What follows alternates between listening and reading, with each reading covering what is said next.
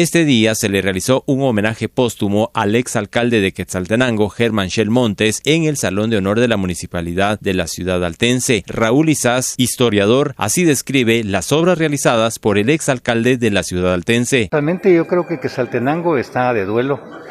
Hemos a, a lo largo de esta semana hemos tenido el deceso de personajes como Juan Domingo Lima,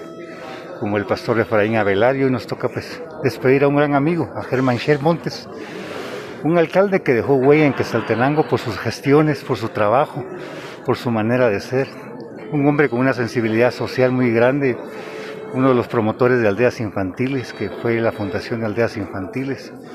Un hombre pues que trabajó por su Quesaltenango, a pesar de que no era quesalteco y que se radicó en Quesaltenango, pero su corazón lo entregó todo el tiempo a Quesaltenango, siendo pues uno de los alcaldes que más se en su momento más gestionó obras para que Saltenango, pues el, cambio de la red eléctrica de 2.300 a 13.000 voltios, el sistema de drenajes del Calvario hacia la salida de Quesaltenango, o sea, muchas obras que realmente han impactado y que permanecen y que han sido pues de beneficio para la comunidad. De igual manera, pues un hombre que estuvo también en el Congreso, nos representó en el Congreso dignamente y hoy pues eh, lamentablemente fallece, pero nos deja un legado, nos deja a su familia, nos deja a un hijo también que ha sido seguido sus pasos, el doctor Herman Schell, que ha sido pues reconocido también por su apoyo